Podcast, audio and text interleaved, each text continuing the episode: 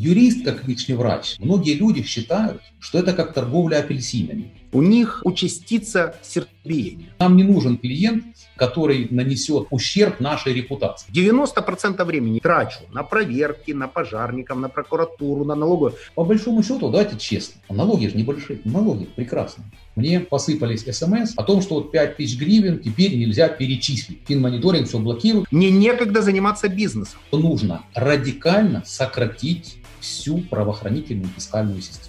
То, что коррупционеры в Украине отпускают под залог, это раздражает. Мы смотрим всегда, как на мышей, на тех, кто перепутал свои функциональные обязанности. Просто будем сбивать. Покажем их по телевизору, на каждого пальца. Вот этот следователь СБУ ходит и пытается отнимать чужое имущество. Вы сейчас после передачи какую водку выпьете?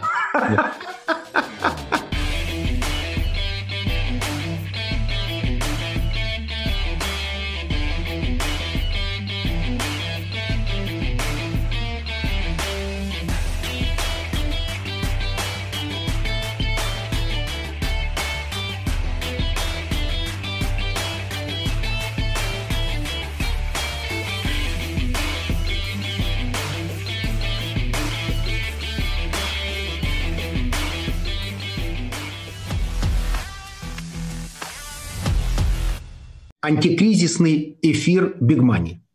У нас в гостях антикризисный юрист Андрей Портнов. Роль маленького пункта в договорах о форс-мажоре сейчас приобретает отдельное звучание. Ситуация, которая есть сейчас. Вы профессионал в юриспруденции. Что посоветуете делать предпринимателям в момент кризиса? Здравствуйте, уважаемые телезрители. Приветствую, господин Евгений. Спасибо за приглашение. Вот по поводу форс-мажора точной практики мы сейчас все не найдем. Это будет такая совокупность большого количества таких утяжеленных судебными процессами, где-то претензионной работой, где-то неисполнением обязательств. Такой будет набор финансовых, товарных проблем, проблем с оплатой услуг, потому что никто раньше по большому счету, практики в форс-мажорных обстоятельствах не имел. Обратите внимание, сейчас многие люди там отказываются платить за аренду, кто-то отказывается платить за просрочку, там штрафы за просрочку товара какого-то. Поэтому все уйдет в судебную практику. Месяцами, иногда годами будет в судебных процессах, скажем так, ну, возникать в целом ряде риторических решений судов. Рано или поздно они закончатся единой практикой Верховного суда, которая тоже, возможно, будет неоднородной. Где там, может, выйдет в Большую палату Верховного суда. Параллельно будет формироваться международная практика, потому что огромное количество форс-мажорных обстоятельств будет во внешнеэкономических контрактах. И эта часть закончится какой-то практикой там, Европейского суда. Поэтому сейчас пока будет все хаотично. Те, кто готовы, бизнесмены, исполнять условия договоров контракта о форс-мажоре, они их будут исполнять. Кто нет, завязнет в судебных процессах. Юридические отделы в компаниях очень часто превращаются в отделы не содействия, а противодействия бизнесу. Я их называю «господа нет». То есть у них, они еще не успевают дослушать мое предложение, чего я хочу как предприниматель, они уже три или четыре раза говорят нет. Роль юриста сейчас какова? Она ограничительная, она методологическая, его советы нужно принимать и внимательно слушать. Если он рекомендует чего-то не делать, то стоит ли рисковать сделкой, если юрист не согласен? Вот смотрите, Евгений, я хочу сравнить это с любым видом другого бизнеса, не только юридического. Есть бизнесмены, как и вы, юристов поделили, тоже на три категории поделили. Те, кто сидит и ждет, вдруг деньги упадут сами. Те, кто что-то делает, боится совершить какой-то шаг, чуть-чуть рискуют. И те, кто рискует всем иногда залазит кредитные деньги, там, взаимные какие-то другие, что-то там в залог оставляет и идет. И иногда раз не угадал, понимаете, а иногда и сильно угадал. Поэтому смотрите, например, в нашей юридической команде нет юристов, которые говорят нельзя. Нет таких. Ну, это сразу вот, сразу это слух режет просто. То есть, как нельзя, я знаю сам. Вот я знаю, как нельзя. Надо юрист, и его основная ценность в том, что он, во-первых, не отвечал сразу «нет». Вот не надо сразу говорить «нет». Надо взять время подумать, все проанализировать. Возможно, есть какие-то креативные подходы, возможно, есть отвлекающие маневры, возможно, есть какое-то создание обстоятельств, направленных на усиление переговорной позиции. Поэтому нельзя никогда говорить сразу «нет». Нужно найти решение. В этом сущность хорошего юриста. это его отличает от десятков тысяч других юристов, те, о которых вы говорите, господин Нет.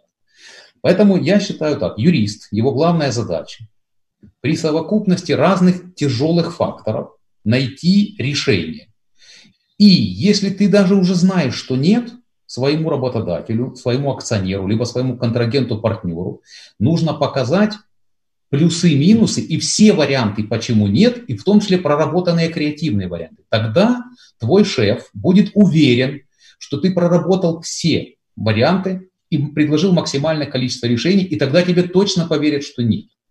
Всегда же бывает, что нет. Иногда же ну, задачи, которые ставят иногда работодатели, они же тоже извините, не славятся своей реальностью. Вот бесконечный спор о юристах, они должны быть in-house, то есть это должны быть внутренние юристы, либо это должны быть внешние юристы, либо нужно комбинировать. Какие-то задачи выполняют внутренние юристы, какие-то особо ответственные договора выполняет юридическая компания, которая потом и несет ответственность за их выполнение. А это, Евгений, такой же вопрос, как из серии, вот как и из врача. Да? Вот, например, врач, он должен быть стоматолог или немножечко ортопед. Понимаете?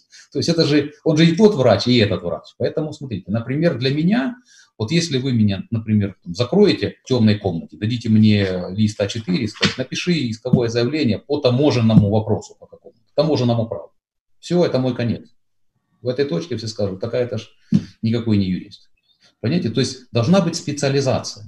Юрист только тогда ценен, когда у него есть специализация в одном, двух, трех вопросах, очень узкая, где он знает каждую деталь, вот каждую мелочь, и общее знание во всех остальных отраслях. Теперь дальше. Юрист, который является одновременно менеджером юридических компаний или менеджером крупных проектов, в том числе это может быть политика-правовой менеджмент, конституционный менеджмент, это может быть бизнес-менеджмент, ну, связанный с юриспруденцией он всегда требует иногда коммуникативности, переговорного опыта, других знаний, других отраслях. Поэтому, когда ты не знаешь что-то в таможенном праве, но имеешь общее знание, общую логику какую-то, ты можешь перемещаться по рынку и знать, кто ключевые топ-юристы на этом рынке, кто живет твоими стандартами, кто из юристов не работает сразу на две стороны, как это иногда бывает. То есть кто имеет авторитет на рынке. Поэтому с такими юристами ты можешь привлекать их на суд подряд и такой масштабной юридической командой выходить на обслуживание какого-то юридического проекта. Поэтому все зависит от конкретных обстоятельств. В рамках нашей программы есть опрос, где люди предлагают гостей в передачу. И там задавали достаточно часто самый часто, вернее, задаваемый вопрос, почему никого из юридической практики не было программе. И когда я спросила, какого юриста вы хотите увидеть, то там с большим, с большим отрывом была написана фамилия Портнов. Тут небольшая инсайдерская информация, надеюсь, я имею на нее право. По некоторым вопросам обращаюсь в том числе и к вашей команде, потому что она имеет репутацию, как вы только что сказали, бескомпромиссного борца за интересы клиента. И, в общем, по всем вопросам, по которым я к вам обращался, хоть и дольше, чем планировал, и уж честно скажу, дороже, но, тем не менее, имел гарантированный результат. Скажите, это же обращение к каким компаниям? Я сейчас говорю языком своей аудитории. Тут не нужно экономить. Я правильно понимаю, что юристы фактически как личный врач. Так можно это трактовать? Посмотрите, во-первых, юрист как личный врач, но с другой стороны, я вам хочу сказать еще об одном явлении. Многие люди считают, что это как торговля апельсинами. Ну, например, там, люди не понимают, когда обращаются к юристу, а юрист говорит, мы извиняемся, мы сильно заняты. А клиент говорит, так а я там плачу там, в пять раз больше. Мы говорим, мы очень вас уважаем, но мы заняты. Мы же не можем. Если бы была торговля апельсинами, накупил больше апельсин, значит, и больше продал. А здесь же ты же не можешь взять под какой-то проект людей, которые не прошли с тобой годы адаптации в стандартах поведения, в понимании объема твоих знаний, в связях и контактах в бизнес-мире. Я говорю сейчас о юристах, которые не могут иногда взять даже крупного клиента, понимаете? То есть здесь еще и вторая сторона есть. Поэтому, конечно, с одной стороны, клиент для юриста это святое, но не каждого клиента можно брать. А сегодня, когда по большому счету в стране политическая история превуалирует над правовой, при очевидном приоритете информационной политики, пиар-политики над юридическими решениями, когда, в принципе, сегодня и прокуроры, и судьи, прежде чем принимать решение, анализируют ситуацию в Гугле и в информационной среде, потому что могут опасаться, что какое-то юридическое решение может вызвать не тот общественный резонанс. Поэтому надо все это, весь этот базис анализировать уже в совокупности. Например, мы же не возьмемся за любого клиента, потому что мы понимаем, что общество ассоциирует часто адвокатов с клиентами.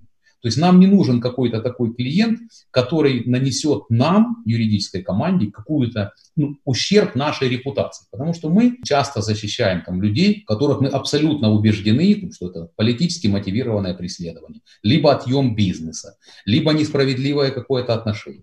Да, там часто клиенты, видно, нарушают закон, но им нужно предоставить юридическую защиту там, где ты выступаешь как адвокат, а не как политик. Поэтому в этой среде, в юридической, есть постоянный конфликт интересов. Конфликт интересов в бизнес-среде, конфликт интересов юриста и политика, если это соприкасается между собой.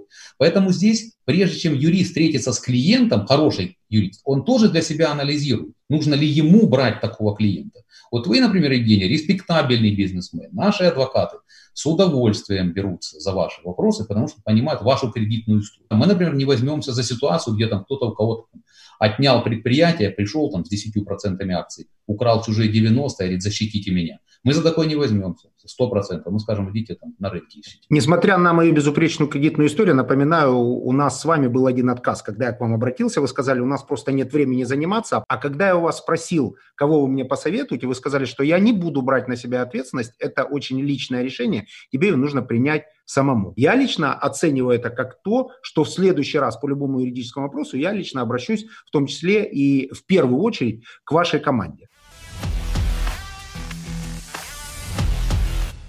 Всех ждем на Бигмани форуме. Киев, Дворец спорта, более 8 тысяч человек. Практики на сцене, сильные предприниматели. Будут крутые кейсы, э, примеры из э, американского немецкого, европейского, израильского бизнеса. Мы серьезно готовимся и хотим сделать это мероприятие не только очень качественным в смысле подачи контента, но и максимально энергетическим и интересным. Увидимся. До встречи.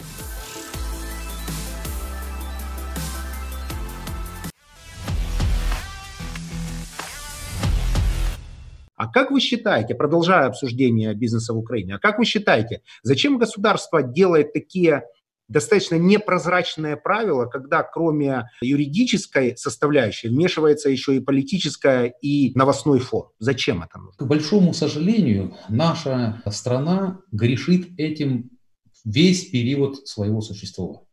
То есть сказать, что это только проблематика последних там, 5-6 лет, будет неправильно. Это была эта проблема с момента возникновения каких-то ну, более рыночных правовых норм, и постоянно политическое будет превалировать над юридическим. Это вопросы и ментальности, и государственного устройства, социума, отношения к э, собственности, командно-административной системы, политических партий, управляющих страной и управляющих секторами экономики в связи с этим. То есть есть огромное количество факторов. Мы для себя стараемся их в юридической деятельности, в бизнес-деятельности не оценивать, Потому что мы ну, исходим из того, что это уже традиции нашей территории. Поэтому, Евгений, вот смотрите, возьмем, например, какие юридические вопросы? Бизнес, да? Ну, налоговые в первую очередь. Сейчас в первую очередь, наверное, всех волнует вопрос защиты собственности. Но, как мне кажется, вот администрирование налогов настолько запутано, что как бы ты себя не вел, ты все равно упираешься во внешнее юридическое сопровождение. Оно тебе необходимо. Ну, я считаю, что у меня в этом плане есть элемент государственного мышления. Вот как, как бы я решил вообще проблему развития бизнеса? Целый ряд людей там предлагает, знаете, а давайте мы там, например, уменьшим налоги, давайте мы там еще что-нибудь сделаем.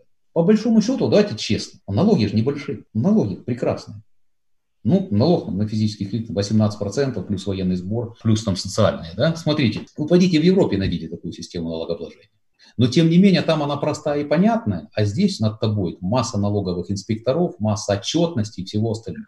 Мое предложение состоит в том, что нужно радикально сократить всю правоохранительную фискальную систему. Это не популизм. Вот давайте мы с вами просто разложим ситуацию. Представьте себе, сейчас, например, налоговые органы Украины, там, фискальная служба с налоговой милицией, это где-то, ну, с органами следственными налогами, да, это где-то 30 тысяч человек.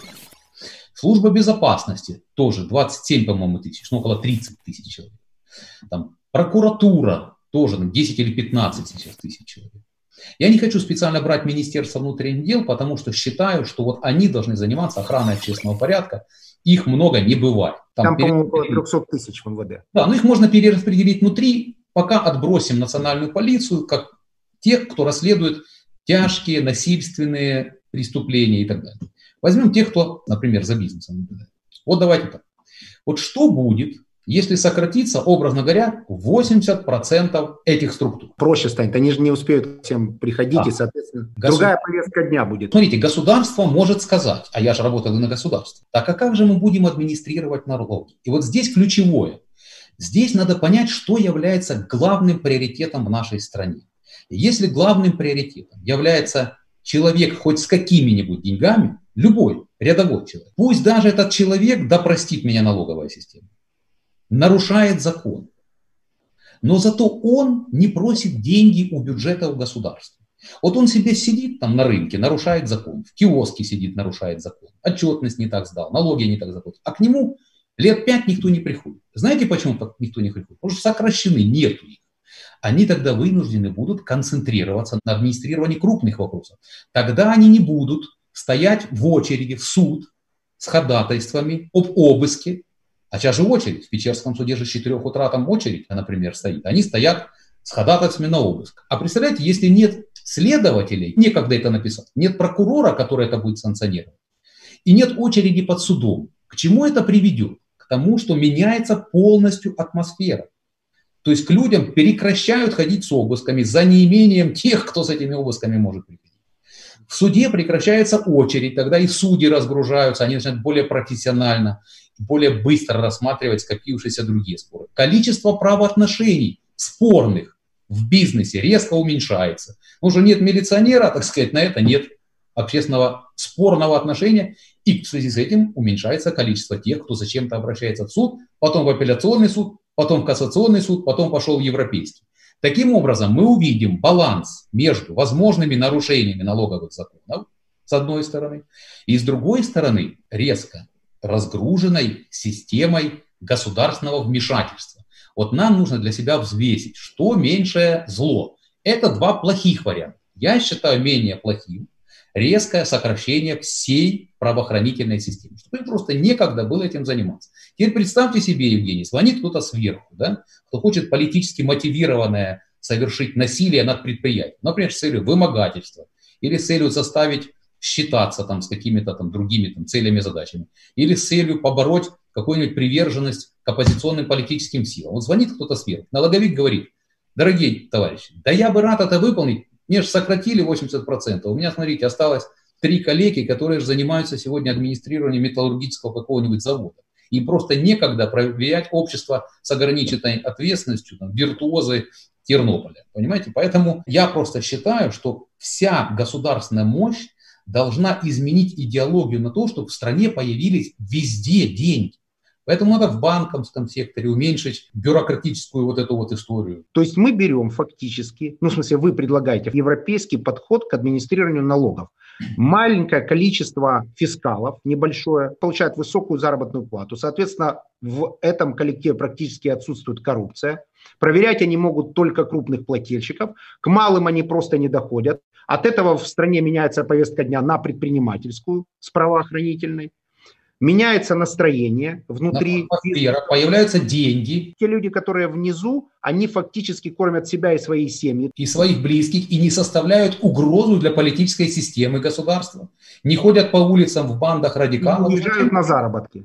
И не уезжают на заработки. Уезжать на заработки, если вот там позвонил им, то есть сосед из бывший из Италии, говорит, такая у меня тут зарплата хорошая, чем в Италии. Нет, он ему говорит, у нас платят тысячу евро, он начинает считать на калькуляторе, бессмысленно ехать куда-то, потому что тут я заработаю больше, больше меня никто не трогает. Я правильно уловил мысль? Да, Евгений, более того, моя мысль заключается в том, что, понимаете, даже иногда, когда рядовой бизнесмен совершает какие-то в экономической сфере не совсем законные действия, ничего не будет страшного, если государство будет обходить его мимо, кроме случаев, когда он систематически вот уже надоел своими, понимаете, то есть своим систематическим нарушением закона. То есть государство должно охотиться за чем-то крупным, все остальные будут постоянно мысленно подвешены под опасность, что к ним придут. Но представляете, к ним не приходят и не приходят, потому что ну, нет никого. Нет. Во-первых, он сэкономит бюджет на том, что не будет плодить и содержать такое количество чиновников. Часть из этих средств можно, кстати, на охрану общественного порядка направить. Лучше пусть будет больше сотрудников патрульно-постовой службы, после каждого на три столба одного полицейского поставить, чтобы дети не боялись выходить на улицу. Понимаете, может измениться все. И вот дальше, давайте посмотрим. Возьмем, например, в банковской среде. Вот я прочитал, там 28 апреля вступили в силу там, новые правила финмониторинга. Интересна ваша оценка. Ну, смотрите, 5 тысяч гривен теперь нужна идентификация и плательщика, и получателя. Нет, да можно и до 15 копеек довести вопросами. Здесь тоже нужен баланс между мировыми требованиями по борьбе с отмыванием преступных доходов и здравым смыслом и головой на плечах. Можно же довести до маразма эту ситуацию. Конечно, можно у рядового гражданина требовать... Ну, вот ваша оценка. Так это глупости просто. То есть есть чиновник, который считает, что государственным приоритетом является борьба со всеми и четкая идентификация всех. Вот он так считает. И он почему так считает? Потому что он начитался требований международных, например, антикоррупционных организаций. От него требуют посольства какие-то еще. И он действует, в принципе, в парадигме задач своего ведомства. Но такой чиновник не видит общей картины, что для страны важно наполнение деньгами везде. Чтобы отнять даже спорные деньги по решению суда было настолько тяжело, чтобы любой человек сказал, слушайте, да у нас самая такая страна, где у меня забрать деньги, да, это ну, и очень тяжелая история. Чтобы здесь легче всего стало хранить деньги. Я не хочу там пафосными фразами бросаться, чтобы офшоры начали нам завидовать. Но я хочу просто сказать, что регуляторную вот эту всю историю с банками, с отчетностью нужно резко уменьшить настолько, насколько это возможно, чтобы нас не исключили из международных систем, системы SWIFT и так далее. Мы же видим, что многие страны принимают деньги, в том числе спорные деньги. Ну давайте мы тоже будем принимать спорные деньги, но зато они будут в нашей банковской системе. На эти деньги кто-то рядом построит что-нибудь там, какую-нибудь маленькую двухэтажную гостиницу. Кто-то доплатит своему аудитору чуть больше. Этот аудитор потратит на членов своих семьи, на близких, что-то кому-то подарит, пойдет в кафе, проинвестирует в еду в кафе, в магазине, ну то есть проинвестирует здесь в стране. Они были вчера спорные деньги, сегодня стали бесспорными. То есть я не говорю о черных каких-то деньгах, явно имеющих преступный признак. Но зачем мониторить пятитысячные перечисления? Наоборот же, надо сделать так, чтобы гражданин по трамвайному билету мог перечислить 5 тысяч, 10 тысяч, пусть 20 тысяч гривен.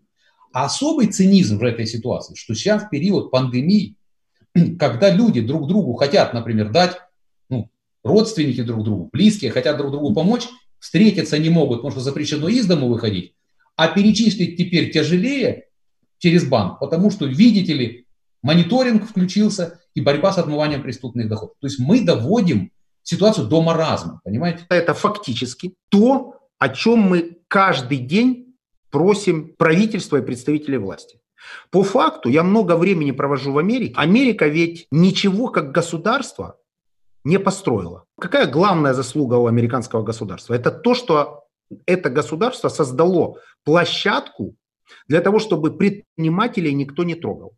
А все в этом мире построено теми людьми, которые хотели на этом заработать, то есть предпринимателями. Но они очень нежные, они внимательно наблюдают за транзактными издержками ведения бизнеса. То есть если в Украине, например, мы не обсуждаем политику, мы обсуждаем чистую экономику. 90% времени трачу на проверки, на пожарников, на прокуратуру, на налоговую. Мне некогда заниматься бизнесом.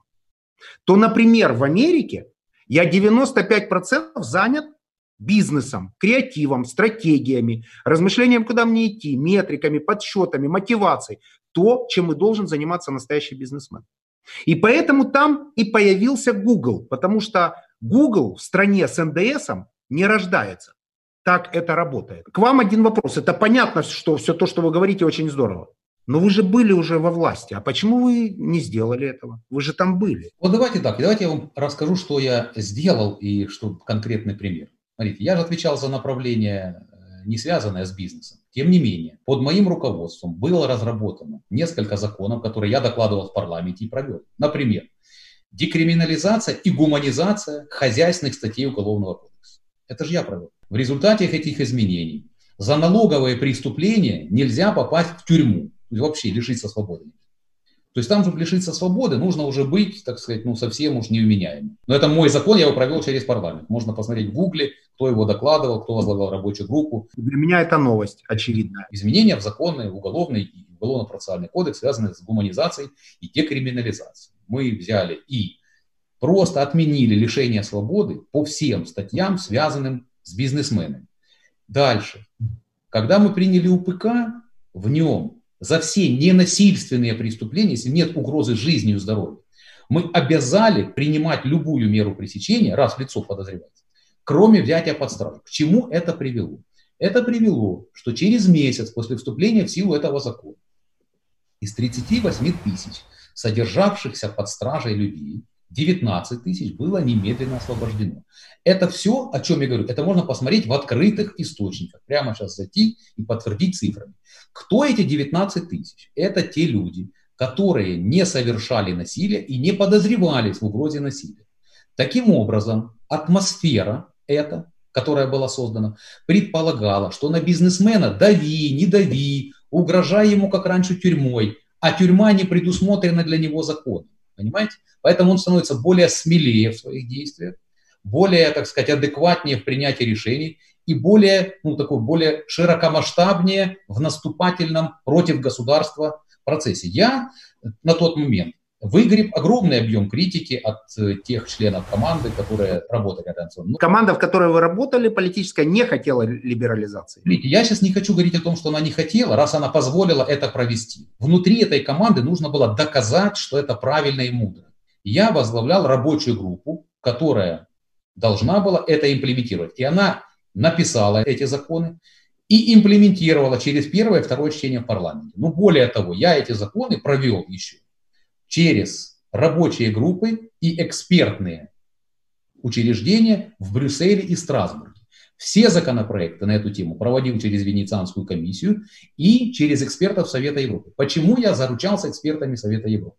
Потому что тогдашняя оппозиция, которая в 2014 году стала властью, не голосовала за наши проекты. Поэтому мы решили, что если будет позитивный вывод и позитивный сигнал от экспертов Совета Европы или Евросоюза, то это гораздо легче позволит нам провести это через парламент. Я в рабочую группу тогда, тогдашним президентским указом записал туда, и тогдашний президент его выдал, в том числе представители Департамента юстиции Соединенных Штатов. Это тоже мы делали для того, чтобы диверсифицировать ответственность, чтобы тогдашней оппозиции показать, смотрите, мы это делаем с ведущими мировыми экспертами. Поэтому эти законы, почему я о них говорю? Потому что это не просто проекты законов, это законы, которые действуют по сей день. И сегодня многие жалуются, говорят, смотрите, с коррупционерами нельзя бороться, потому что закон предусматривает обязательный залог. Да, потому что когда взвешиваешь баланс между тем, когда тебе будут рассказывать, что ты коррупционер, с одной стороны, а с другой стороны с бизнесменом крупным будут расправляться, пытаясь посадить его в тюрьму, бизнесмен должен знать, что уезжать ему из страны не надо. Он сможет на свободе даже подозревая совершение преступления, находиться на свободе и доказывать свою невиновность, хотя в стране презумпция невиновности вообще, ну уж бог с ним, доказывать свою невиновность до приговора суда. А уж если суд признает виновным, тогда надели наручники и поехал тогда уже в колонию. Понимаете? То есть это уже реализовано, и никто это пока не может побороть. Скажите, а можно разделить предпринимателей и коррупционеров. Потому что то, что коррупционеров за шокирующие просто цифры, украденные из бюджета в Украине, отпускают под залог, это раздражает. То есть это вот имеет э, сейсмологические последствия. То есть здорово, что предприниматели декриминализованы, но можно отделить их от коррупционеров. Нельзя. Я вам сейчас приведу пример. Компанию ДТЭК возьми. Одна из самых крупнейших компаний, корпораций страны, которая платит налоги. Да? Самая крупная, да. Да, смотрите, что с ней происходит. Национальное антикоррупционное бюро там что-то посчитало формулу. Роттердам плюс. Я ж не фанат тех, кто эту формулу придумывал, да? Но объективности ради. А при чем тут компания ДТЭК? Так вот, они пошли и пытались взять под стражу менеджеров компании ДТЭК. Пытались с обысками к ним ходить, какие-то там получали постоянно судебные санкции. Они до сих пор, по-моему, находятся на каких-то там обязательствах судебных. Но это же мы говорим о том, что в рамках антикоррупционной борьбы с какими-то чиновниками Национальной комиссии по регулированию электроэнергетики функционеры правоохранительных органов пришли в крупнейшую компанию поставили под сомнение экономическую формулу, чем нанесли ущерб внешнеэкономическим и внешнеторговым операциям компании. Это кто будет ей возмещать, если они окажутся невиновными? Вот кто это будет возмещать? Поэтому нельзя разделить, потому что в антикоррупционных вопросах всегда есть чиновник и тот, кто дает ему взятку. Потому что чиновники друг другу взятку не дают. Как и предприниматели друг другу взятки не да, дают. Да, конечно. То есть, есть, с одной стороны, бизнесмены, он тоже получается сторона этого вопроса. Так а мы не знаем на этой стадии, этот бизнесмен является преступником или нет. Чего он должен уже сейчас сидеть в тюрьме? Понимаете, то есть я говорю о том, что да, коррупционер должен сидеть в тюрьме, и это общепризнанный такой тезис. А с другой стороны, когда на балансе не просто ошибка, а злоупотребление правоохранителей, давление на бизнесмена, так надо тогда взвесить, что меньшее зло. Может быть, нам... Не понятно. Не в этом вопрос. С предпринимателями понятно. Конечно, я на стороне тех предпринимателей, о которых вы говорите, просто потому что я сам предприниматель. Но можно ли разделить предпринимателей которые декриминализованы. Важен умысел. То есть, если не доказан умысел, то, наверное, он не может быть обвинен. И, значит, соответственно, он должен быть декриминализован до того, как определили степень его вины да, судом. А что с коррупционерами делать, если вы принимали участие в этом вопросе? Не могут они быть на беззалоговой основе осуждены? Все путают два этих понятия. Осужден – это признан виновным приговором суда. Все, это тюрьма, поехал в колонию. Мы же говорим о мере пресечения. Это когда только какой-то орган подумал, задумал подозревать вас, бизнесмена или чиновника. Бизнесмена в том, что коррупционно имеет с чиновником отношения. Или чиновника, что он кого-то взял или хотел что-то взять, незаконно обогатиться. То есть речь идет о стадии, когда его начали в этом подозревать. И вот на этой стадии предусмотрена мера пресечения. Все думают, что мера пресечения – это наказание. Это странное явление, вся страна так думает. Почему? Все говорят, а что ему приняли на 60 дней, отпустили его. Или на 60 дней закрыли в тюрьму. Так мера пресечения – это судебное распоряжение, обязывающее вас исполнять перед следователем, прокурором и судом свои процессуальные обязанности. Вас суд таким образом привязывает залогом и говорит, вот залог, который будет гарантировать, что вы будете ходить по первой повестке.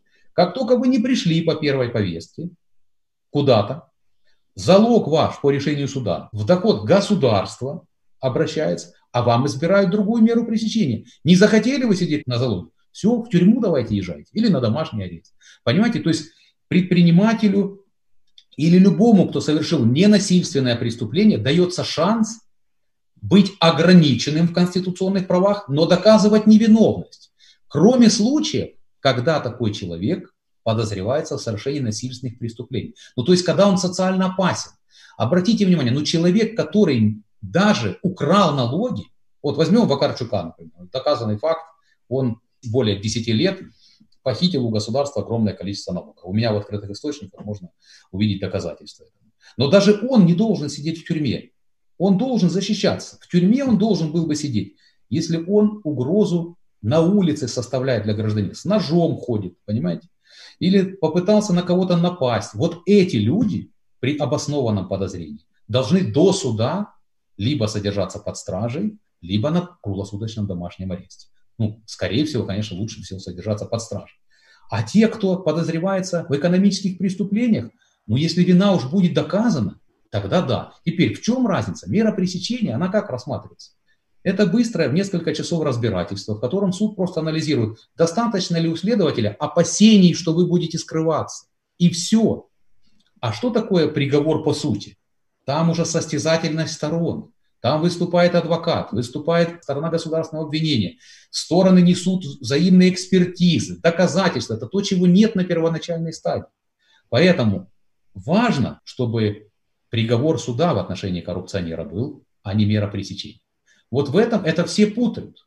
И, и здесь недостаточность разъяснительной работы со стороны государства, а также дешевый популизм, потому что все руководители государств они считают, что коррупционер должен сидеть в тюрьме. Надо пройти состязательную процедуру в открытом судебном процессе, понимаете?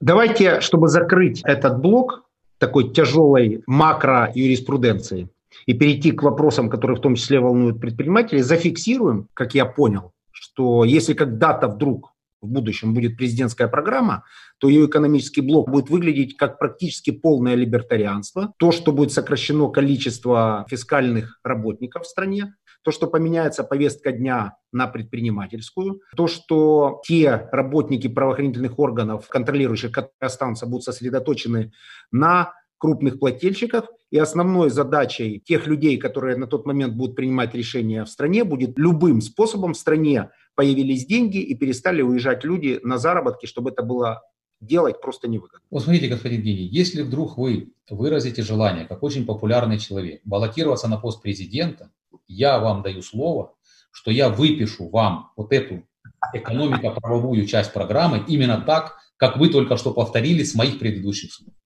Именно так. Все абсолютно так. Как организована ваша команда? Как она управляется? Возможно, у вас есть совет директоров, или вы принимаете решения единолично в своей компании. Какие дела вам интересны? Кому, другими словами, к вам идти и кто вам среди них интересен? Пока спасибо никому, потому что не можем обработать текущие. Значит, вот смотрите, как управляется юридический бизнес. У всех по-разному. Вот мне кажется, у нас он управляется как-то вообще по-особенному. Значит, есть проектная работа, есть текущая работа, где-то есть кто-то почасовую выполняет. Но у нас, я думаю, что более 50-60% это социальная нагрузка. Еще раз, 50-60% вашей работы социальная нагрузка? Это там, где деньги не берут. Ну, там, где просто кому-то помогают, это какое-то там волонтерство, это на линии разграничения, юридические услуги для малоимущих. Ну, то есть за счет текущего бизнеса мы... Меня удивляет. Вот смотрите, да, я, я хочу вам сказать, что это не только мы так работаем. Я уверен, что даже у наших большого количества конкурентов или партнеров на рынке юридических, у всех огромное количество социальной нагрузки. Потому что ну, многим людям, вы же не скажешь человеку, который вот появился в твоем фокусе, ты явно видишь, что если ты не решишь его проблему, то он либо незаслуженно сядет в тюрьму, либо у него что-то отнимут. А у него уже почти все отняли. И выставлять ему счет – это ну, совсем неэтично. Это вопрос репутации авторитета. И вот таких социальных вопросов очень много у каждой, у каждой юридической компании. Это я могу от имени всего юридического рынка сказать сейчас, не только у нас. Теперь дальше. Какая система управления бывает? Я же человек, который управлял бизнесом из-за рубежа. Поэтому для меня сегодняшний карантин, например, он вообще никак не отличается от предыдущей моей жизни.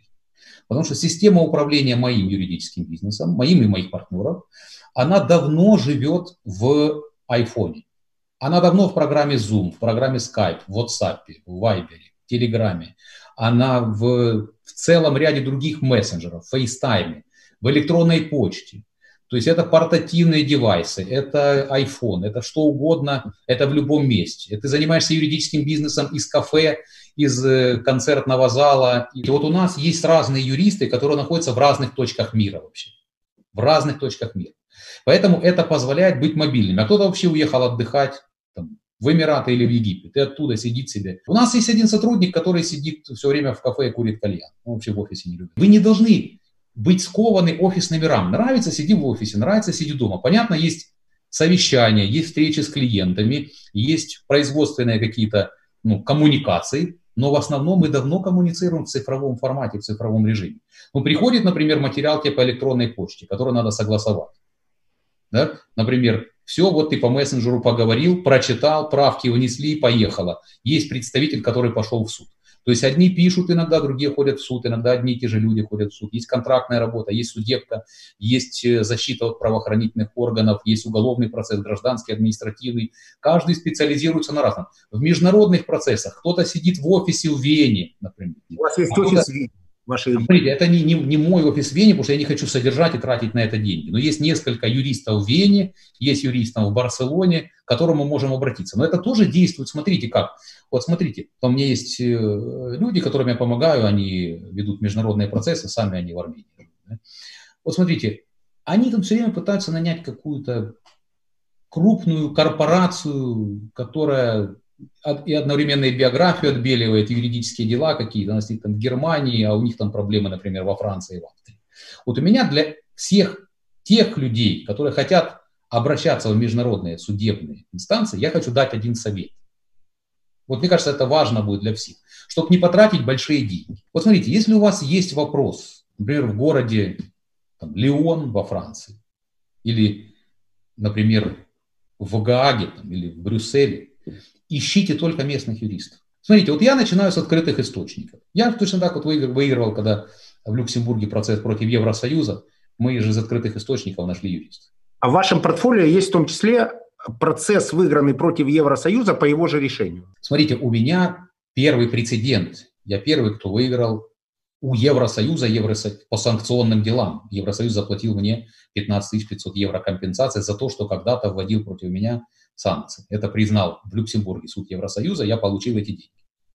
Значит, теперь смотрите, я же имел судебные процессы и в Брюсселе, и участвовал в судебных процессах в Вене, и, и других местах. Вот смотрите, как, как нужно действовать. Берешь 3-4 компании из открытых источников, которые находятся в этом конкретном регионе. Ни в коем случае не надо брать для бельгийских вопросов немецкую компанию. Берешь в этом регионе. Пишешь мейлы в 3-4 компании. Здравствуйте, на английском языке у меня такой-то вопрос.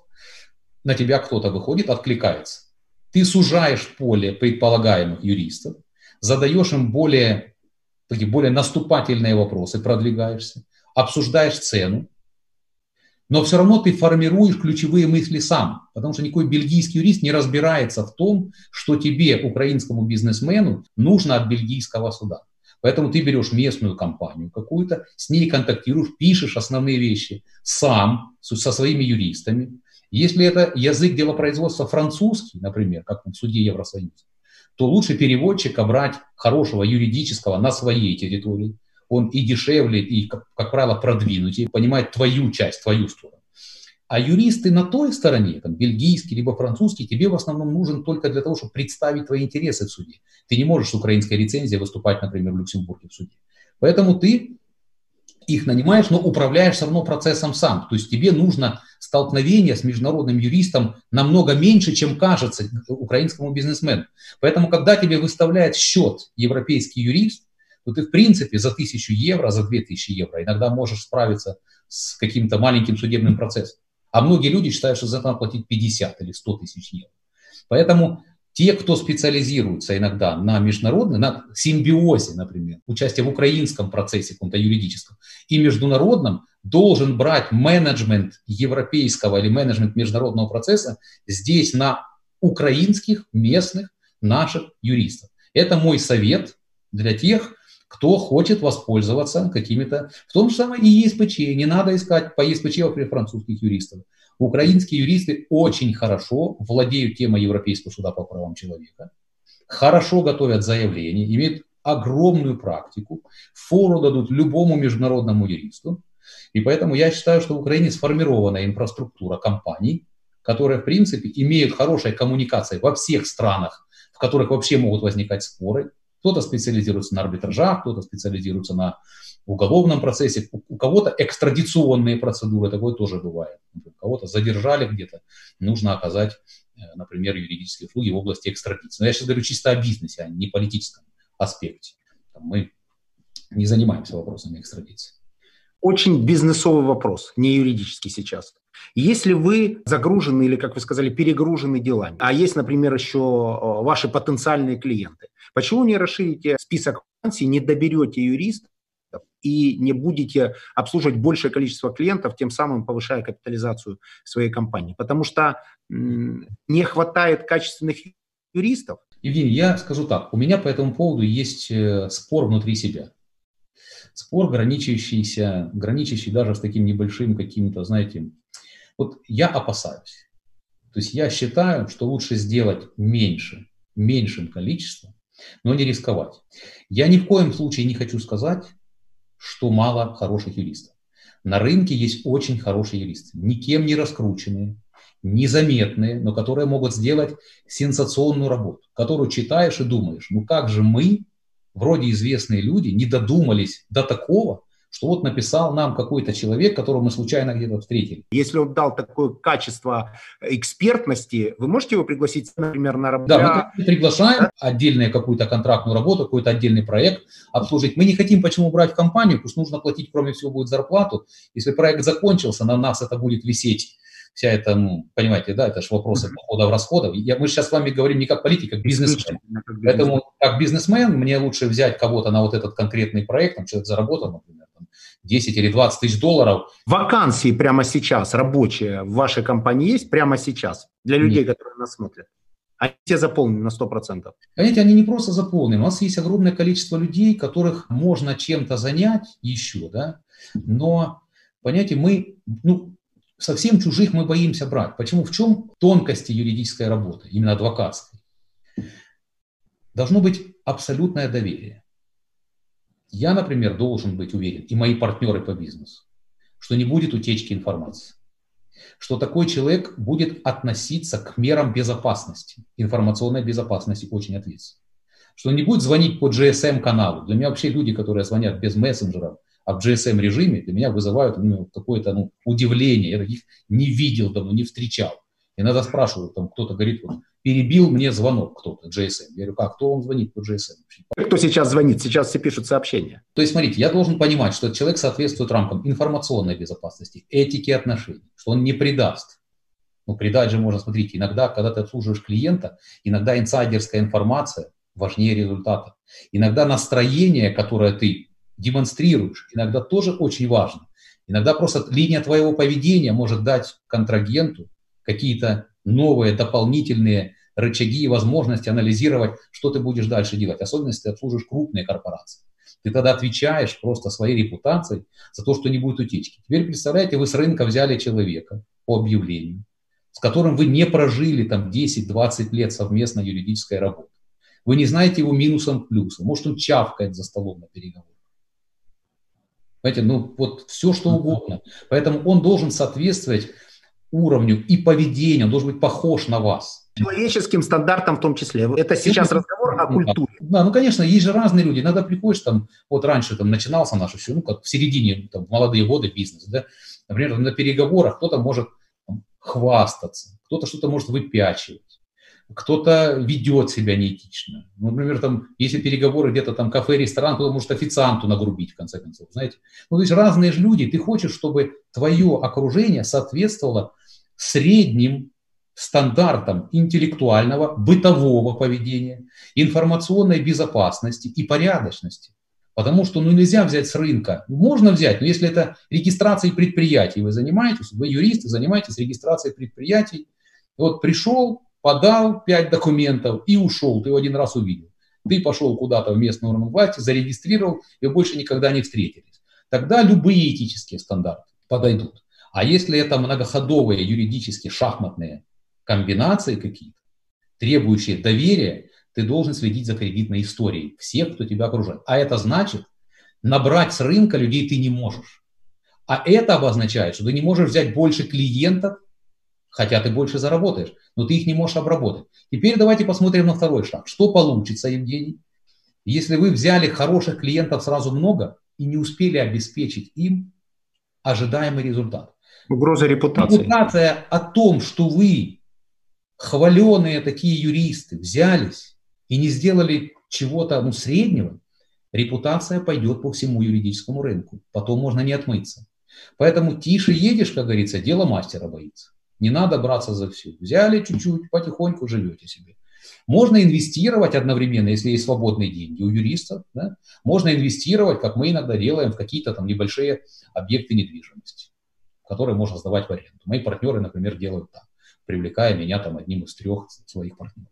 Вот у нас там СБУ ходит, сейчас пытается офисы эти отнять по поддельным решениям суда на улице Владимирской. Ну, на, на, они у нас пытаются отнять, там у Альфа-банка, но мы них смотрим как, на них как на мышей, да, на доске шахматной. Ну, мы собьем их обязательно, сделаем известными очень сильно. Ну, все Я еще раз хочу просто зафиксировать. Возможность смотреть на правоохранительные органы как на мышей есть, видимо, только у известных юристов. Вы смотрите на них как на мышей. на мышей. Мы смотрим всегда как на мышей на тех, кто перепутал свои функциональные обязанности своей службы со своими личными интересами, со своим карманом, кто бы не был заказчик.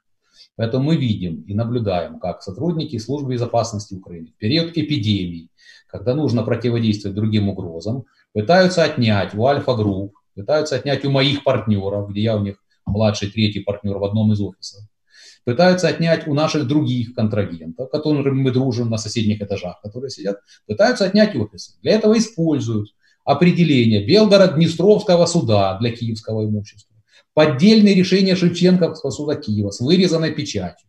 это, это все, рейдерство какое-то. Это не просто рейдерство, служба безопасности Украины, я настаиваю. СБУ, центральный аппарат, на основании этого всего пытается в интересах обанкротившейся группы ТММ, например, отнять у бизнесменов ему. У них ничего не выйдет из этого. Не выйдет. И мы на них смотрим как на мышей пока. Вот на шахматы они лазят, ползают. Мы на них смотрим сейчас. Будем просто сбивать.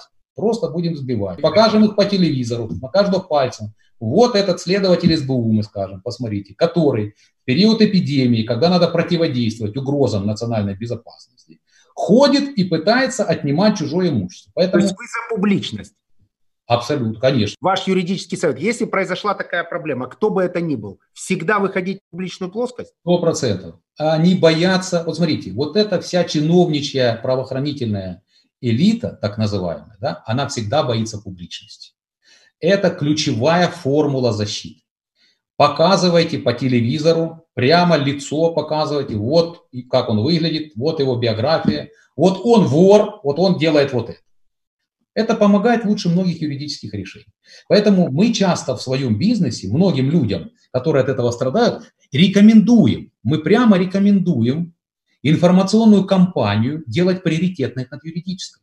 То есть мы прямо говорим, смотрите, сначала в этом вопросе вам нужно создать общественное мнение, параллельно наступая в юридическом процессе. То есть я считаю, за счет этого мы конкурентнее многих, потому что мы соединяем информационное с правовым. Потому что страна так живет. Если бы страна жила по-другому, только было бы правовое, мы бы тоже двигались только в рамках правового. Потому что мы же все, как бизнесмены, подстраиваемся под ту ситуацию, которая является текущей в этой системе координат. Евгений, ну я думаю, вы много раз так делали, когда на вас пытались, когда пытались отнимать ваше имущество, делить вас там 70 на 70 или как там еще. 50 на 50 пока хотели, но думаю, что если бы я сказал 70 на 70, то никто бы эту математическую коллизию не оспорил в силу низкого интеллектуального уровня тех людей, которые мной занимались. А я, кстати, хочу напомнить, что это происходило как раз в тот момент, когда вы были у власти. Достаточно часто, сейчас мы перейдем к следующим вопросам, мы двигаемся в интервью, мы ни разу не выключились, ни разу не остановились, чтобы было понятно, как идет интервью для тех людей, которые нас будут смотреть. И выйдет оно в эфир целиком. Это говорит о высоком предпринимательском и юридическом интеллекте собеседника. Когда вы были, работали на государство, у меня произошел печальный эпизод с этим самым государством, когда его руководитель через своих смотрящих пытался отобрать у меня бизнес. Мы с вами были до этого шапочно знакомы, потом вы зашли в это волшебное здание, мы с вами пять лет не виделись, не слышались, не разговаривали, не обменивались никакой информацией, но в этот момент я прожил достаточно тяжелый период своей жизни, потому что мне было невероятно тяжело. И я посчитал, что, наверное, будет неправильно обращаться к вам, потому что вы на тот момент были членом той команды, которая это делала. Я был далек от мысли, что вы там как-то участвовали, зная вашу абсолютно правовую позицию. Но, тем не менее, у меня происходили вот такие события. И я подтверждаю ваши слова, что только публичность и только выход в Facebook и комментарии всем средствам массовой информации, которые задавали мне вопросы. Я честно говорил, вот смотрящий, вот его фамилия, вот вор. Единственное, что, конечно, тогда, в тот момент у меня не было возможности называть первого руководителя страны, но я давал понятные сигналы, кто может руководить и на кого ссылается тот человек, который приходит вымогать у меня 50% бизнеса. И удивитесь, но все сработало. В конце концов, достаточно сложным юридическим длинным путем, в том числе, я отстоял свое предприятие. Поэтому, уважаемые предприниматели, говорю экспертно, я прожил этот период. Он был невероятно затратен, но он точно того стоит. Не сдавайтесь, потому что если сдадитесь, будет только хуже. Тут поддерживаю слова своего собеседника. Сейчас о личном. Любое упоминание вас в соцсетях, а я достаточно часто появляюсь в Фейсбуке, вызывает бурю эмоций. Причем, если раньше, например, ваша фамилия вызывала бурю негативных эмоций, Facebook же чем хорош? Там сразу работает табло. Там сразу видно лайки, там сразу видны комментарии, там сразу видны перепосты. То сейчас наблюдается явная коррекция с позиции того, что любое упоминание вызывает огромное количество лайков и несколько тоскливых комментариев внизу обычно с заученными обвинениями. Это я на своем собственном опыте, потому что у меня недавно было обсуждение одной юридической проблемы, где я сослался на вас, в том числе в части декриминализации. И дальше было два-три унылых комментария с какими-то гадостями. Кстати, там были в том числе боты с пустыми страницами, со странными фото собачек и кошек. Но в то же время было огромное количество лайков. Вы сейчас вот чувствуете вот этот щелчок изменения в общественных настроениях с негативного на умеренно позитивный. Евгений, я чувствую, но я не к себе это адресую. Речь идет не об отношении ко мне. Речь идет об изменении вообще общественных отношений. Люди пересмотрели отношение к тем, кто развешивал ярлыки, кто рассказывал, кто виновен, кто не виновен. Я не хочу вашей бизнес-передаче политизировать что-то и давать каких-то оценок. Но последние шесть лет страна, скажем так, пережила разные вызовы, мягко выражаясь, войну, гражданский конфликт внутри между людьми по линии там, отношения к Майдану, к языку, даже к религии и так далее. Поэтому страна разделена по большому счету. И вот эволюционным путем я считаю, что многие люди пришли к совершенно иным выводам, нежели точка зрения, которая у них была в начале вот этой повестки в 2014-2015 году. То есть я не к себе чувствую изменения. У меня сторонники мои как были, так они и есть. Те, кто знал меня по отношениям, по деловым каким-то качествам. Чем дальше будет меняться общественное настроение в политике, тем еще сильнее будет ощущаться эта градация. К большому сожалению, политизация во всем в бизнесе, в образовании, в медицине, вообще везде, в правоохранительной сфере. Страна живет политической мотивацией во всем. Поэтому это будет касаться и бизнеса, это будет касаться налоговой сферы, это будет касаться популизма в бизнесе в том числе. Это будет касаться регуляторного наполнения там, банковской сферы, сферы отчетности и всего остального. Поэтому я бы к себе это не адресовал, потому что я никуда не баллотируюсь. Сегодня занимаюсь бизнесом, ну чуть-чуть общественной деятельностью. В бизнесе личный бренд, который изменился с э, негативного на умеренно позитивный, помогает? Или это никак не влияет? Нет, э, в бизнесе никак не влияет, потому что, смотрите, все эти годы я общался с самыми крупными все равно же бизнесменами. Я это никогда не афишировал, потому что это неэтично. И они не афишировали. Но все первые бизнесмены страны, я с ними общаюсь вот уже сколько лет и никак не менялось, что у меня мои там качества не менялись, никак. Никто с контакта не уходил особо. Смотрите, я никуда не баллотируюсь. В выборах, я уже был на досрочных выборах в стране, я принципиально сказал, что я не готов участвовать ни в каких выборах, я хочу быть независимым полностью человеком, находиться в бизнес-повестке. Я напоминаю, мы без политики, мы о предпринимательстве, но какой Портнов дома? Он другой, он добрее, он мягче, либо повестка дня достаточно жесткая, которая есть и чувствует в вашей общественной деятельности, и в том числе и в бизнесе, переносится и на семью. А я вообще считаю, что у каждого человека существуют отдельные стандарты поведения в разной ситуации. Даже, например, возьмем один формат телевизионного выступления, это одна риторика. Но вы знаете, что Facebook позволяет немножко больше, и телеграм-канал. То есть он позволяет немножко выйти за эти рамки немножко так приблизиться к уличным. Так, немножко. Но вы так позволяли себе в Фейсбуке, что там что-то произошло с вашим аккаунтом, и теперь вас встретить можно только в Телеграм-канале, на который я, кстати, подписан. Большое спасибо за доверие, да. В Фейсбуке опять появился, пожалуйста, можно зайти на страницу мою, да. Надеюсь, надолго. Потому что иногда там звучат, э, мягко говоря, непарламентские выражения, которые лингвистически выглядят прекрасно, литературно выглядят прекрасно, но мало отношения имеют к там, к юридической практике. Так вот, эти стандарты, они могут быть разные для предпринимателя. То есть, условно говоря, вот этот супер жесткий портнов, который знает слова, которые смешат всю страну, иногда по утрам, да, когда они обращены к кому-то, он дома другой. Ну, конечно, дома другой, с партнерами другой, с друзьями третий, в телевизоре четвертый, в Фейсбуке пятый. Главное, общий стержень – это исполнение своих обязательств, это уважение к людям. Но мне ни перед кем не стыдно, Евгений. Вот если я что-то в отношении кого-то сказал, я могу вот так стать один на один. Вот я предлагаю много раз прямой эфир. Прошу выйти любого из вышесказанных фигурантов, например, там, Порошенко, Вакарчука, генерального прокурора Венедиктова, исполняющего обязанности главы ГБР, любых вот своих контрагентов я приглашаю в прямой эфир. Вот к вам в Бигмани или куда угодно. Я готов вот так стать и ответить на все вопросы. И высказать, какие претензии. Понимаете? То есть мне ни перед кем вообще не стыдно. Когда я высказываюсь на политические темы, я очень уверен в том, что я говорю. Это не, это не наиграно, оно живет в моем сердце. Я точно знаю, что я говорю. Я убежден в каждом слове. Но меня во многих вопросах в бизнесе, меня можно переубедить. У меня есть негатив, с которым я борюсь. Вот какой-то, например, проект начинается, да, или какой-то вот есть набор предложений. Вот они мне сразу с первого взгляда кажутся безуспешными. И вот мои партнеры по бизнесу, они научились меня выслушать все мои первые 5-10 предложений, вовлечь во что-то новое, когда мне кто-то там, например, звонит или говорит, у нас есть новый вопрос. Вот мне вот это портит настроение. Или кто-то говорит, а мне любят прочитать вот наш документ и что-то сказать. А я хочется в ответ сказать, а вы не могли бы вскопать огород? Вот тоже, и мы с вами поговорим, как вот вам... Для меня, понимаете, прочитать документ, когда человек сидит и все время что-то читает. Я ночью ложусь спать, что-то читаю, перечитываю.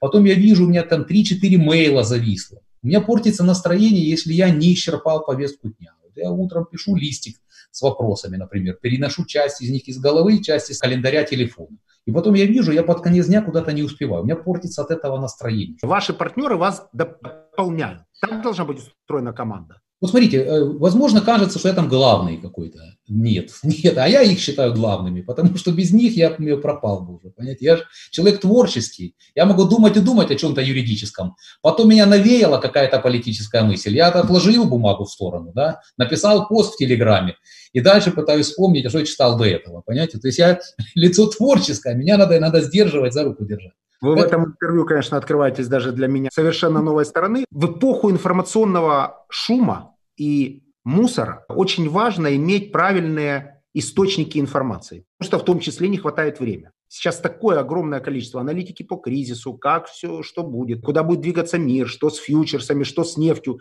И, в общем, из каждого утюга фактически несется некое экспертное мнение. Ну, или людей, претендующих на него. Откуда получаете информацию вы, и на кого вы лично подписаны, что вы смотрите в YouTube, кто вас вдохновляет? Смотрите, я в основном основываюсь только на тех информационных ресурсах, которые имеют высочайшую репутацию. Например, из международных ресурсов это Bloomberg, CNN, BBC, я подписан на все эти, там, Washington Post, New York Times, я подписан на руководителей государств, на руководителей Франции, Германии. Это немножко добавляет политический английский, и я вижу какие-то хедлайнеров в ключевых вопросах. Да? Теперь дальше украинские средства массовой информации. Я читаю многие, в том числе те, которые не уважаю, но которые более-менее являются носителями какой-то информации. То есть я не читаю иногда оценку, что они думают, либо критически к ней отношусь.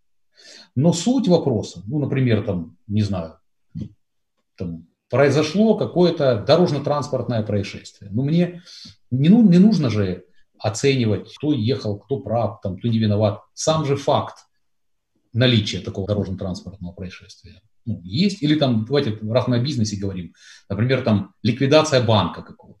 Ну или вот закон новый о финансовом мониторинге. Закон о финансовом мониторинге вступил в силу 28 апреля, да. То есть, как факт, я могу многие средства массовой информации использовать, которые читаем. Я сейчас не хочу никого сильно рекламировать, но никогда не использую фейковые СМИ, какие-то одноразовые, либо если кто-то хоть раз допустил фейк и за это не извинился. Вы есть еще в том числе и в YouTube. Я, кстати, всем рекомендую, если хотите получать качественный контент, подписывайтесь на портного, в том числе и в YouTube. Кто вас вот в человеческом плане вдохновляет? Вы же не можете 100% тратить времени на бизнес, на общественную деятельность. Вот кто в YouTube вас мотивирует? Смотрите, меня никто не мотивирует в YouTube, кроме Comedy Club. Уже неплохо. Да, Comedy Club в основном, ну, какие-то там, может быть, развлекательные программы. С точки зрения информационного наполнения, конечно, я смотрю ключевых э, блогеров, ну и то, если это там не больше 10 минут, потому что я не могу там целый день, понимаете. И уже рабочий процесс какой-то, иногда там ты обращаешься к чему-то блогу, как к первоисточнику, чтобы что-то понять. Приведу вам пример, например. Да? Несколько дней назад утро началось с того, что мне посыпались смс от многих, да, о том, что вот 5 тысяч гривен теперь нельзя перечислить. Финмониторинг все блокирует, и теперь граждане останутся голодными. Ко мне обратились те, чтобы я этот, видимо, вопрос сделал публичным. Но что сделал я? Первое, что я сделал. Я своим отдал экспертам, которыми я занимаюсь вот, политической частью, и попросил проанализировать, как это именно выглядит точно в законе.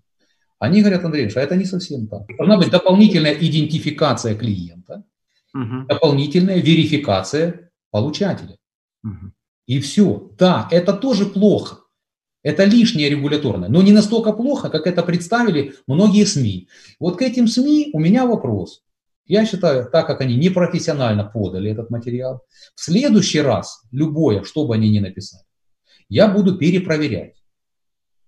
Понимаете, я буду перепроверять. Пример был таким авторитетом Интерфакс раньше. Вот Интерфакс что-то написал раньше, это было понятно, что это авторитет. Сейчас Интерфакс стал распространять фейки, многие явно непроверенные, какую-то такую джинсу в интересах каких-то ну, совершенно очень дискуссионных персонажей. Да? Поэтому Интерфакс там я не читаю больше. Понятно, что для меня лучше прочитать какое-то рейтинговое агентство международное. Э, с точки зрения э, внутренней информации, например, политической, тоже я не доверяю ни одному социологическому агентству, но сверяю примерные рамки для того, чтобы понимать просто общий тренд. Просто общий тренд. Но доверия у меня тоже нет никому. Поэтому каждый человек для себя формирует тот пул источников информации, из которых он ее добывает. Вот, и проверяет ее в любом случае. Ну, конечно. Вот, например, я, я вам, Евгений, так скажу. Знаете, вот кукушка хвалит петуха за то, что хвалит он кукушку. Помните такую поговорку? Поэтому вот я, когда вас читаю, например, когда вы выражаете обеспокоенность какими-то вызовами серьезными в сфере бизнеса, я, я это не перепроверяю, потому что я знаю, что вы дорожите своим словом. И есть другие такие бизнесмены, которых я не перепроверяю. Например, Дубилет. Вот он что-то пишет, вот для меня он авторитетен, потому что я вижу, что он создал. Он по опросу журнала Forbes занял первое место как самый популярный бизнесмен. Я занял второе. Вот смотрите, потом, например, там Гороховский, Олег. То есть я понимаю, что они создали. Тоже в десятке, Монобанк, да, Олег. Они создают продукт, его видно, то есть видно, как это действует, видно результаты. Вот их мнение, они там что-то скажут, я подписан на них. Вот если они что-то говорят, мне не надо дополнительно рыться. Я знаю, что их стандарты заставили бы их это уже перепроверить. То есть для меня это легкий источник информации, такой, знаете, авторитетный, репутационный. Я прочитал и там себе уже сформулировал. А на другие источники информации нужно потратить время, коммуницировать со своими юристами, экспертами, получить от них обратную связь. Если ты чем-то занят, они в очереди стоят. Ну, в телефонной очереди, в смс-очереди, потому что не сразу можешь им уделить внимание. То есть ты смотришь, и ты так и думал с самого начала, но потратил на это время. Если это два-три раза произойдет с одним источником информации, на четвертый не будешь уже звонить, никому ничего поручать. И каждого человека так это вот выстраивается свой пул. Два коротких вопроса. Я с удивлением узнал, что вы объединили группу предпринимателей, и они в том числе объединились с вашими деньгами, и вы помогаете людям в связи с вирусом. Но об этом практически нигде не говорите. Можете коротко сказать, сколько денег уже потратили на благотворительность? Смотрите, мы потратили 13 с лишним миллионов гривен. Значит, я миллион гривен туда вложил. Многие уважаемые люди, не все хотят, чтобы о них, наверное, говорили. Не хотят, чтобы это было как дешевый пиар выглядело. Значит, наша задача была такая. В период, когда государство было не готово к эпидемии, вот когда врачи вообще не имели масок, перчаток, не имели халатов элементарных, да, то все, кто к нам обращался, более 60 клиник, мы направили суммы в районе 200 плюс-минус 250 тысяч гривен каждому. Значит, мы исходили из того, что не должно быть посредников. Только на прямой запрос клиники с прямыми реквизитами финансовыми клиники мы направляем деньги. А дальше мы исходим из презумпции добропорядочности врачей, мы их не перепроверяем. Ну и мы там не ездим, не перерезаем ленточку, как некоторые коробки там по телевизору, не складываем, как там бывший президент по телевизору. То есть мы себе перечислили, я отчет несколько раз опубликовал, и то только для чего? Чтобы люди понимали, что вот приход такой, расход такой, чтобы ни у кого мысли даже не было, что мы, там, знаете, не так из расходов. Вашим фондом потрачено 13 миллионов за время пандемии в Украине. А дальше нас должно заместить государство. И сейчас государство уже завезло тесты, завезло маски, еще что-то завезло, и же это делает государство. То есть наша задача была максимально оперативно, быстро взять на себя функции помощи обществу в таком ключевом вызове, которого раньше наше общество никогда не видело. Книгу какую посоветуете? Главную книгу вашей жизни прочитать? Да, книгу я не посоветую. Вон, видите, стоит сколько книг, ничего там не прочитано. Ничего сзади вас не прочитано, это просто фон? Нет, это книги, ну, которая, я думаю, может быть, когда мне будет лет побольше. Смотрите, Хорошо, какие... моя время, какую книгу первую прочитаете? Видите, я что-то прочитаю, наверное, из э, русской классики. Например, о гениальном адвокате Плевака там есть гениальные. Ну, это вы уже опять к юридическому клоните. Смотрите, понятие вот, Евгений, смотрите, вы добились серьезных успехов, например, в бизнесе, в разном. Но у вас есть еще водочник, да? Вы сейчас после передачи какую водку выпьете? Смотрите, я знал, что эта передача несет для меня не только риски, э, связанные с тем, все равно я вас не удержу, будете говорить о политике, но и то, что вы очень, как бы это правильно сформулировать, такой тонкий, видимо, потому что смотрите Comedy Club. То есть вы попадаете прямо в электоральные ожидания аудитории. Конечно, эту штуку вырежут, будут обязательно цитировать, но да, я вас понимаю, что когда я вижу вас, я все время стараюсь задать вам юридические вопросы. Но поверьте мне, за любым столом, в любой части мира, где бы это ни происходило, 90% ко мне вопросов, связанных исключительно с качеством алкогольных напитков. Это мы с этим идем, мы с этим ассоциированы, мы должны за это отвечать, и это нас дисциплинирует, вы поэтому выполняете свою юридическую часть очень качественно, а я произвожу... А если бы мы были с вами певцы, нас бы все просили спеть. Давайте уж лучше будем делать то, что мы умеем делать хорошо. Последний вопрос. После карантина первая поездка куда будет? Да куда угодно. Вы знаете, я люблю Турцию, я там прожил какое-то время период эмиграции, поэтому мне нравится Турция. Вы поедете в Турцию? Поеду в Турцию.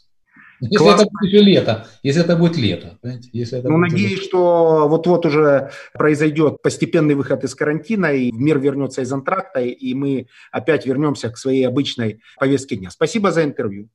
Мы Спасибо. не прерывались ни на секунду, у нас не было никакого сценария, не было никаких заготовленных вопросов. Я лично увидел бескомпромиссного борца с юридическими нарушениями Андрея Портнова совершенно с другой стороны. Я бы для себя даже сформулировал, наверное, заглавие этого интервью будет «Портнов защитит», потому что я предполагаю, что если что-то произойдет у кого-то из тех, кто нас смотрит, например, у меня, то я уже точно знаю, к кому обращаться за юридической защитой. Надеюсь, у вас будет время. Ну, я хотел бы, чтобы вы сказали несколько мотивирующих мотивирующих слов нашей аудитории, потому что кризис, шторм, происходят каждый день какие-то события, которые меняют э, кардинально направление движения. Ну, вы же уже не первый кризис пережили. Вы прожили в том числе и какую-то часть там вынужденной миграции и точно понимаете, что все это временно.